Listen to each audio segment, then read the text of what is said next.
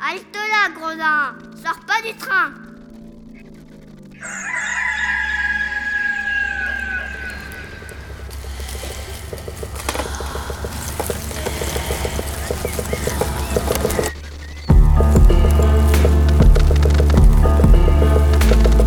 Dès ma plus tendre Plus on est jeunesse, malheureux, plus on souffre. Il faut plaindre les affligés.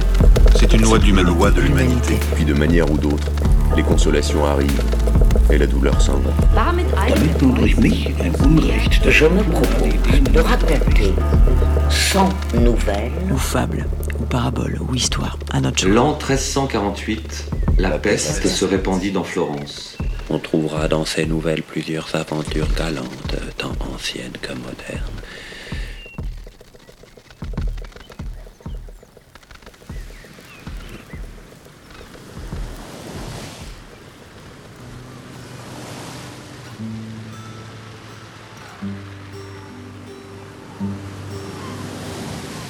Les anciennes histoires de Chypre font mention d'un gentilhomme de ce pays, nommé Aristippe, le plus riche de tous ses compatriotes, et qui sans doute eût été le plus heureux si la fortune ne l'eût affligé dans une chose. Parmi les enfants dont il était le père, il en avait un qui pouvait le disputer à tous les jeunes gens du pays pour la taille et la figure. Mais cet enfant était si sot, si stupide, qu'on n'en pouvait espérer rien de bon. On l'appelait Galaise.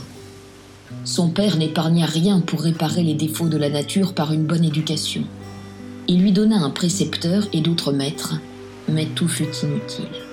On ne put ni lui apprendre à lire, ni le rendre tant soit peu poli. Tout ce qu'il faisait était marqué au coin de la grossièreté.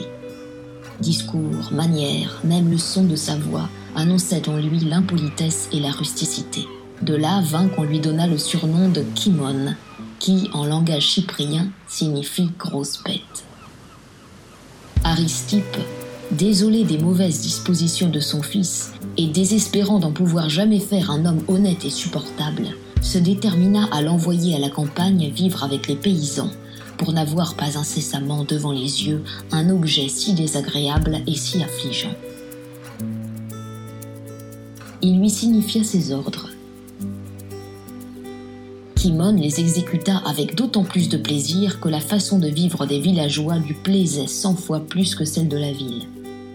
Il partit donc pour la campagne, où il ne s'occupa que de ménage et de travaux rustiques. Il arriva qu'un jour, après avoir couru d'un champ à l'autre avec un gros bâton à la main, il entra, sur l'heure de midi, dans un petit bois agréable et touffu, car c'était dans le mois de mai. Le hasard le conduisit dans un pré entouré de mille arbrisseaux verts, au bout duquel il y avait une claire fontaine. Non loin de cette fontaine, il vit une jeune et belle fille qui dormait sur le gazon. Le mouchoir qui couvrait sa gorge était si simple et si léger qu'on distinguait sans peine à travers et la blancheur et la finesse de sa peau. Le reste de son vêtement consistait en un casaquin et un jupon d'une blancheur éblouissante et d'une étoffe presque aussi fine qu'une gaze. À ses pieds dormaient deux femmes et un valet. Kimon n'eut pas plutôt aperçu cette jeune dormeuse qu'il s'approcha pour la voir de plus près. Appuyé sur son bâton, il la regarde d'un œil curieux et l'admire comme s'il n'avait jamais vu de femme. Son esprit rustique, sur lequel les leçons les plus sages et les plus attrayantes n'avaient pu faire la moindre impression, lui dit dans ce moment que cette fille était le plus bel objet qui pût s'offrir au regard des hommes. Il ne se lassait point de la contempler. Il loua ses blonds cheveux, son front, son nez, sa bouche, ses bras et surtout sa gorge naissante plus blanche que l'albâtre. D'homme rustre et sauvage, il devint tout à coup un excellent juge en fait de beauté. Il ne manquait à son plaisir que de voir les yeux de la belle que le sommeil tenait fermés. Il fut tenté de l'éveiller pour se satisfaire, mais comme il commençait à raisonner et qu'il n'avait jamais vu de femme aussi belle, il crut que c'était une déesse et qu'il devait la respecter. Il eut dès lors assez de discernement pour sentir que les choses divines méritent plus de vénération et de respect que les choses mortelles et terrestres. Il se contenta donc de l'admirer et attendit qu'elle s'éveillât d'elle-même.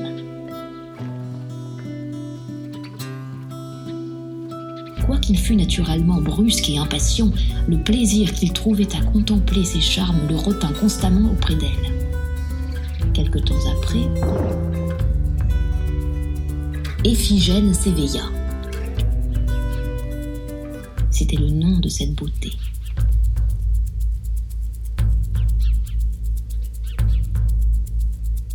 Kimon, immobile, appuyé sur son bâton, fut le premier objet qu'elle vit en ouvrant les yeux. Comme il était connu presque partout par son imbécilité autant que par le nom et la richesse de son père, il le fut de cette fille qui, surprise de le voir là dans cette posture, Que viens-tu faire dans ce bois à cette heure-ci? lui dit-elle. Kimon, tout occupé d'admirer ses beaux yeux, qu'il lui tardait de voir, et d'où partaient les traits de feu qui enivraient son âme de plaisir, ne répondit pas un seul mot. La belle, voyant qu'il lui lançait continuellement des regards passionnés et craignant que sa rusticité ne le portât à quelque malhonnêteté, réveilla ses femmes et s'étant levée, elle partit avec elles. Vous avez beau fuir, charmante souveraine de mon âme, lui dit Kimon. J'irai avec vous.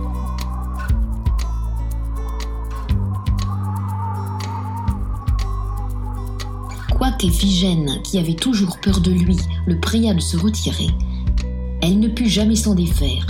Il la conduisit jusque dans sa maison, non sans lui avoir fait durant la route beaucoup de compliments sur sa beauté. De là, il se retourna chez son père et lui dit qu'il ne voulait plus demeurer au village. Le père n'en fut pas trop content non plus que ses autres parents. Néanmoins, on lui permit de vivre à sa manière, pour découvrir quel pouvait être le motif d'un pareil changement. Ce jeune homme, dont le cœur n'avait été jusqu'alors susceptible d'aucune impression, plein d'amour pour la jeune et belle Éphigène, étonna par ses idées et par sa nouvelle conduite son père, ses frères et tous ceux qui le connaissaient. Il demanda d'abord et obtint d'être habillé comme ses frères et d'avoir le même train.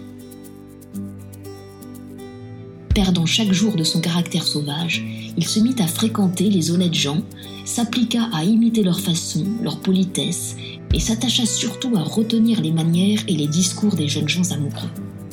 Au grand étonnement de tout le monde, il apprit dans fort peu de temps non seulement à lire et à écrire comme le commun des gens bien nés, mais il se distingua parmi les savants, tant l'amour et l'envie de plaire surent lui inspirer d'ardeur pour l'étude. Il parvint même à force d'exercice et de travail, à modifier sa voix au point qu'il la rendit douce et agréable. Peu de musiciens chantaient et jouaient mieux que lui des instruments. Il devint bon écuyer et un des hommes les plus vigoureux et les plus adroits de son temps dans tous les exercices militaires de mer et de terre. En un mot, il se rendit dans moins de quatre ans le gentilhomme le plus poli, le mieux tourné, le plus aimable et le plus accompli de son pays la seule vue d'Éphigène produisit tous ces miracles. Les divins attraits de cette charmante personne ayant fait entrer l'amour dans son cœur, cette passion fut suffisante pour y développer le germe de ces qualités précieuses qui y étaient ensevelies, comme dans une sombre et épaisse prison. Telle est la puissance incompréhensible de ce sentiment sur les âmes dont il s'est emparé. Sa présence anime et féconde les vertus les plus assoupies. Quoique Aristippe ne fût pas trop charmé de l'amour de son fils pour Éphigène, considérant toutefois les effets avantageux que cette passion avait produits sur son esprit et sur son cœur, il le laissa maître de suivre son inclination.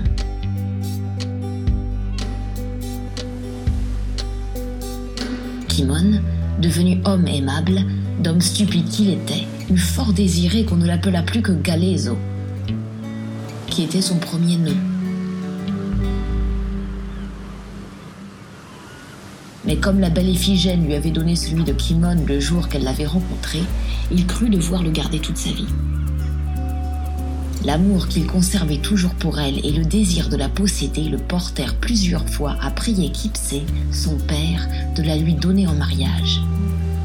Mais le père d'Éphigène répondit toujours qu'il avait promis à un gentilhomme de Rhodes nommé Pasimonde, auquel il ne voulait pas manquer de parole. Kimon était trop épris, trop passionné et avait trop fait pour renoncer à sa maîtresse. Il jura que nul autre que lui ne la posséderait. À peine fut-il instruit que le Rhodien avait envoyé un vaisseau pour la prendre et qu'elle était sur le point de partir. Aimable et cher objet de ma flamme, dit-il en lui-même. Voici le moment de te faire connaître combien je t'aime. Tu m'as rendu homme. Je ne doute point que je ne devienne pour toi un héros. Oui, je te posséderai ou je perdrai la vie. Dans ce dessin, il rassembla plusieurs de ses amis, quelques soldats, et s'embarqua avec eux sur un vaisseau qu'il avait fait armer secrètement pour aller attendre celui qui devait conduire à Rhodes l'aimable reine de son cœur. Il ne l'attendit pas longtemps. Le père d'Éphigène ayant fait les honneurs convenables aux parents de son gendre futur, sa fille ne tarda pas à se mettre en mer. Elle fut rencontrée le lendemain par Kimon, qui était aux aguets pour la voir passer. Il s'approche des Rhodiens, et quand il est assez près pour pouvoir se faire entendre, il monte sur la proue et leur crie de mettre bas les voiles ou de s'attendre à être pris et jeté dans la mer. Voyant qu'il se disposait à se défendre, on lança promptement un harpon sur le vaisseau et, l'ayant accroché, Kimon monte à l'abordage. Et sans attendre qu'il soit secondé d'aucun des siens, s'élance sur l'équipage, l'épée à la main, et en fait un carnage horrible. Les Rhodiens, effrayés et contraints de céder à sa valeur, demandent grâce, presque tous d'une commune voix, et offrent de se rendre prisonniers. Mes amis, leur dit alors Kimon, ce n'est ni par haine ni par l'espoir du butin que j'ai pris les armes contre vous, mais uniquement pour me rendre maître d'un objet qui m'est mille fois plus précieux que la vie, et qu'il vous est facile de me livrer. Je ne vous demande qu'Éphigène. Son père me l'a refusé en mariage, et l'amour que j'ai pour elle m'a contraint de recourir aux armes plutôt que de la laisser marier à un étranger qui ne saurait l'aimer autant que moi. Je prétends l'épouser, et crois la mériter aussi bien que Pasimonde. Donnez-la moi donc, et je vous laisse la vie avec la liberté.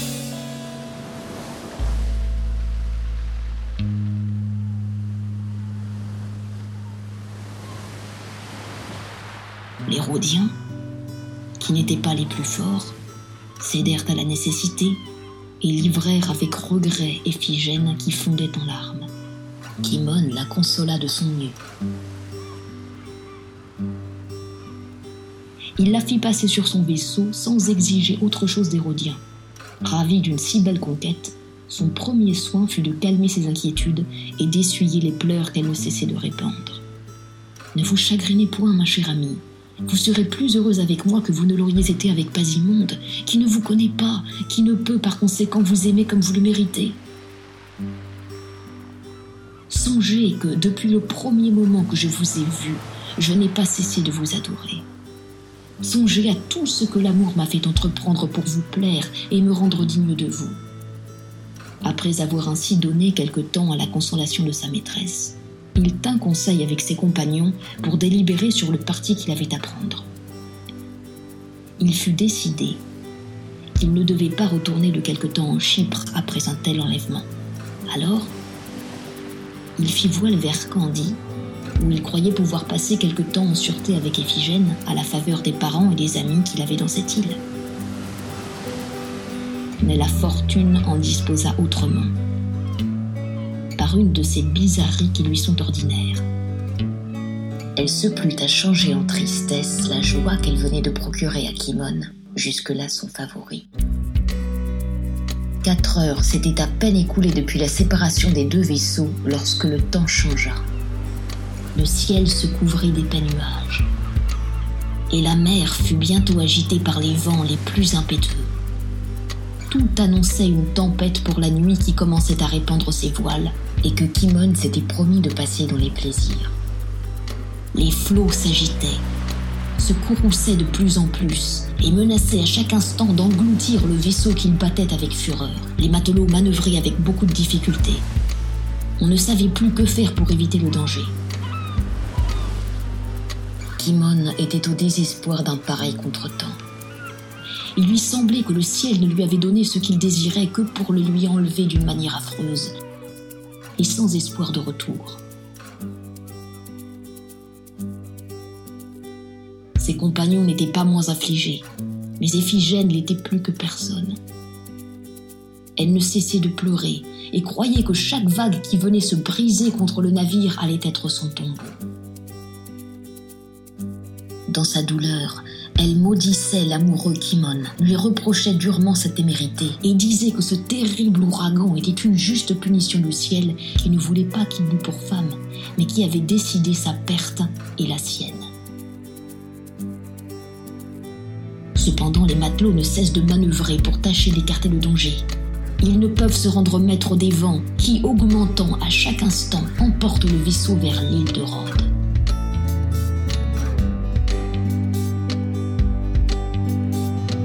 Voyant près de terre, sans savoir le lieu où ils étaient, ils firent leurs efforts pour gagner le rivage. La fortune seconda leurs désirs, car le vent les jeta dans un petit golfe où le vaisseau des Rhodiens ne faisait que d'arriver. Quand le jour parut, Kimon et ses gens furent fort surpris de se voir à Rhodes et à une portée de flèche du vaisseau d'où ils avaient enlevé la belle Iphigène. Désespéré de ce nouveau contretemps et craignant ce qui arriva, Kimon ordonna qu'on fît l'impossible pour se retirer d'un lieu si fatal à ses espérances, aimant mieux s'exposer encore à la fureur des vents et des flots qu'au ressentiment des Rhodiens. On tenta tous les moyens inimaginables pour s'éloigner du golfe, mais inutilement. Au contraire, comme le vent donnait directement contre le rivage, un coup de vague jeta le vaisseau sur le sable où il fut incontinent, environné de monde et reconnu par l'équipage du vaisseau rhodien, dont une partie avait déjà débarqué et s'était retirée au village prochain. Elle fut bientôt instruite de l'aventure de Kimon et elle revint avec une troupe de paysans qui se saisirent d'Éphigène et de son ravisseur, déjà descendu à terre avec le plus grand nombre de ses gens, dans l'intention de se sauver dans une forêt voisine. Il fut conduit avec sa maîtresse et plusieurs de ses compagnons au village, et de là à Rhodes.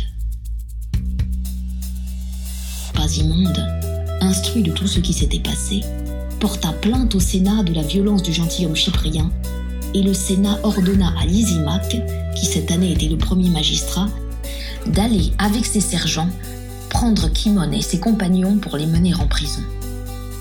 C'est ainsi que cet amant infortuné perdit non seulement sa maîtresse, de laquelle il n'avait encore eu que quelques petits baisers, mais sa liberté et l'espoir de la recouvrer.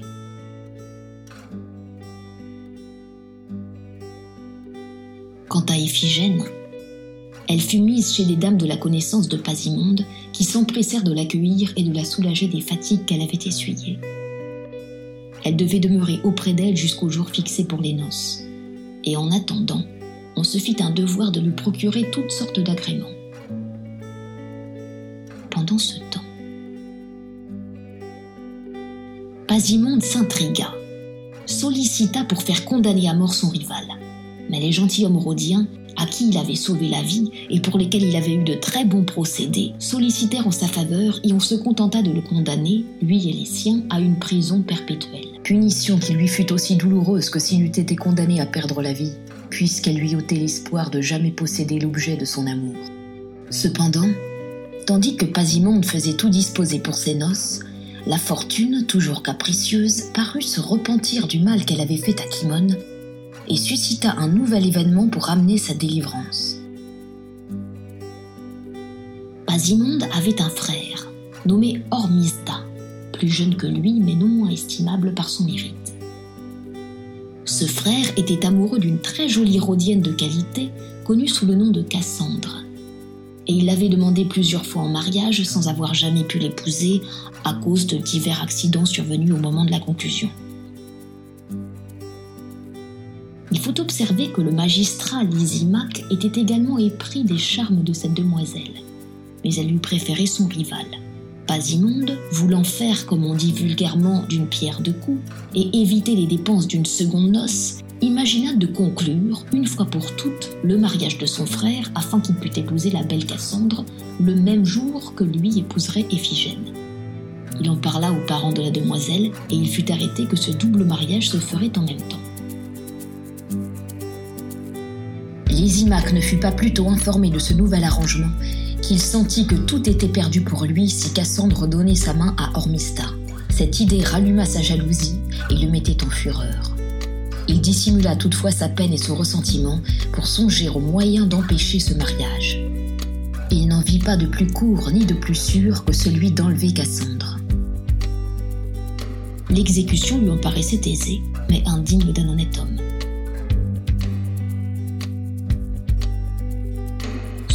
Après bien des combats et bien des réflexions, l'amour l'emporta sur l'honneur. Et il se décida à l'enlever, quoi qu'il en dût arriver. Pensant à la manière dont il devait s'y prendre et aux personnes qui lui étaient nécessaires pour ce coup de main, il se ressouvint de Kimon et de ses compagnons qu'il tenait prisonniers. Il jugea qu'il aurait de la peine à trouver des gens plus propres à seconder ses vues.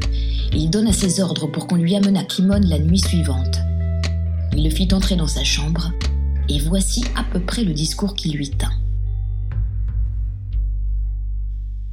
Les dieux, mon ami, se plaisent à éprouver la vertu des hommes. Ils ne leur prodiguent souvent leurs bienfaits que pour les replonger dans l'adversité. Et s'ils les trouvent aussi fermes et aussi constants dans le malheur qu'ils avaient été dans la prospérité, ils se font une justice de leur rendre avec usure leur première faveur. C'est sans doute dans l'intention d'éprouver ton courage qu'ils t'ont fait sortir de la maison de ton père. Que je sais être très riche. Je n'ignore pas non plus qu'ils se sont servis du pouvoir de l'amour pour faire de toi un homme vaillant et éclairé, d'homme stupide et grossier que tu étais. Ils veulent voir à présent si l'adversité et la prison n'ont point altéré ton courage. S'il est tel qu'il s'est d'abord montré lorsque tu as conquis ta maîtresse par les armes, je puis t'assurer qu'il te réserve la récompense la plus flatteuse que tu puisses désirer. Tu vas en juger par toi-même. Sois seulement attentif à ce que je vais te dire. Tu sauras d'abord que Pasimonde, ton rival, s'est donné toutes sortes de mouvements pour te faire condamner à mort. Aujourd'hui, il s'en donne pour hâter le moment de son mariage avec celle que tu aimes et qui t'a coûté tant de peine et de soins sans avoir pu la posséder. Je sais combien ce prochain mariage doit t'affliger. J'en juge par le chagrin que me cause à moi-même celui d'Ormista, frère de Pasimonde, qui, le même jour, doit épouser une demoiselle qui m'est pour le moins aussi chère qu'Éphigène peut te l'être à toi-même. Haine et à moins bonne espérance il est un moyen de nous venger l'un et l'autre de l'injure qu'on nous fait et d'empêcher même cette double alliance. Il ne s'agit que d'avoir du courage. Vois si tu te sens celui de prendre les armes pour enlever les maîtresses de nos rivaux. Tu ne balanceras point. Si Éphigène t'est toujours chère, si tu veux recouvrer ta liberté et celle de tes compagnons, que j'attache à ce prix. Tu verras par mon courage que je suis aussi amoureux que toi.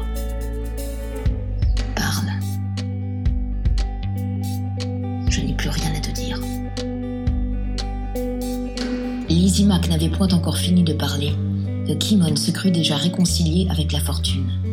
Il sentit ses espérances renaître et son courage se ranimer. Que vous me connaîtriez mal, monsieur le juge, lui répondit-il.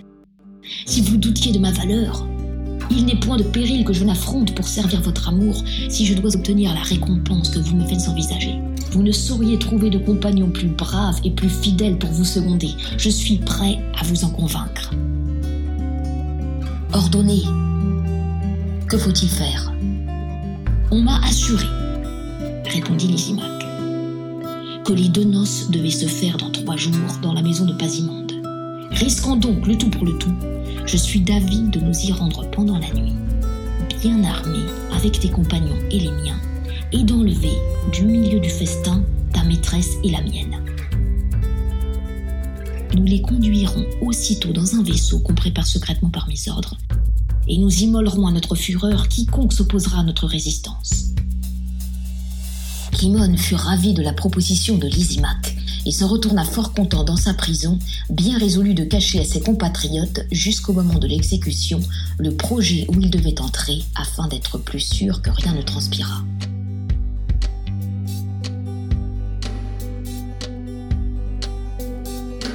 Le jour des noces venu, la fête fut des plus magnifiques. La joie éclatait de toutes parts dans la maison des nouveaux époux, pendant que Lysimac disposait toutes choses pour y apporter la tristesse et le deuil. Il met Kimon et ses compagnons en liberté. Il les arme, les réunit aux gens qui s'étaient affidés de son côté et harangue les uns et les autres pour leur inspirer du courage. Il divise ensuite cette troupe en trois petits corps. Il en envoie un au port afin que personne ne puisse s'opposer à l'embarquement quand il sera temps. Il se transporte avec les deux autres à la maison des nouveaux mariés. Il laisse à la porte le second détachement pour empêcher le monde d'entrer. Et suivi de Kimon, monte avec le troisième dans la salle des nouvelles mariées qui était à table avec beaucoup d'autres femmes. Ils s'avancent hardiment, renversant tout ce qui s'offre devant eux, et prennent chacun leur maîtresse, qu'ils remettent aussitôt entre les mains de leurs compagnons, avec ordre de les conduire au port. Un coup si hardi jette l'assemblée dans l'étonnement et la frayeur. Les nouvelles mariées poussent des cris affreux et se démènent vivement dans les bras de ceux qui les emportent. Les autres dames, qui n'avaient pu les défendre, se lamentent, se lèvent de table, appellent les hommes à grands cris et, en attendant qu'ils viennent à leur secours, elles se mettent en devoir d'arrêter les ravisseurs en s'opposant à leur passage. Mais Lysimac et Kimon se font jour avec leur épée à travers la foule et gagnent facilement l'escalier. Ils y rencontrent Pasimonde, qui, armé d'un gros bâton, était accouru au bruit. Kimon lui fend la tête d'un coup de sabre et le jette mort sur le carreau. Ormista, qui vole au secours de son frère, est également tué par Kimon. Les attaquants, ayant donc tué ou blessé tous ceux qui avaient voulu leur résister, se réunirent à ceux qui gardaient la porte et se rendirent tout en bon ordre au vaisseau où les deux dames étaient déjà. Ils mirent aussitôt les voiles aux yeux d'une multitude de gens armés qui venaient en diligence pour les arrêter. Après quelques jours d'heureuse navigation, ils arrivèrent en Candie où ils furent bien reçus de leurs parents et de leurs amis. Kimon et Lysimac épousèrent leur maîtresse qu'ils avaient eu soin de consoler durant le voyage, et l'un et l'autre eurent sujet de se féliciter de leur destinée. Cet événement produisit de grands troubles entre les Rhodiens et les Chypriens. Ils se disposaient même à se faire la guerre lorsque, par la médiation des parents et des amis des deux époux, tout fut apaisé. L'affaire s'arrangea si bien qu'après quelque temps d'exil, il fut permis à Kimon et à Lysimac de retourner chacun dans son pays où ils vécurent en paix et en bonne intelligence avec leurs femmes, aussi bien qu'avec leurs compatriotes.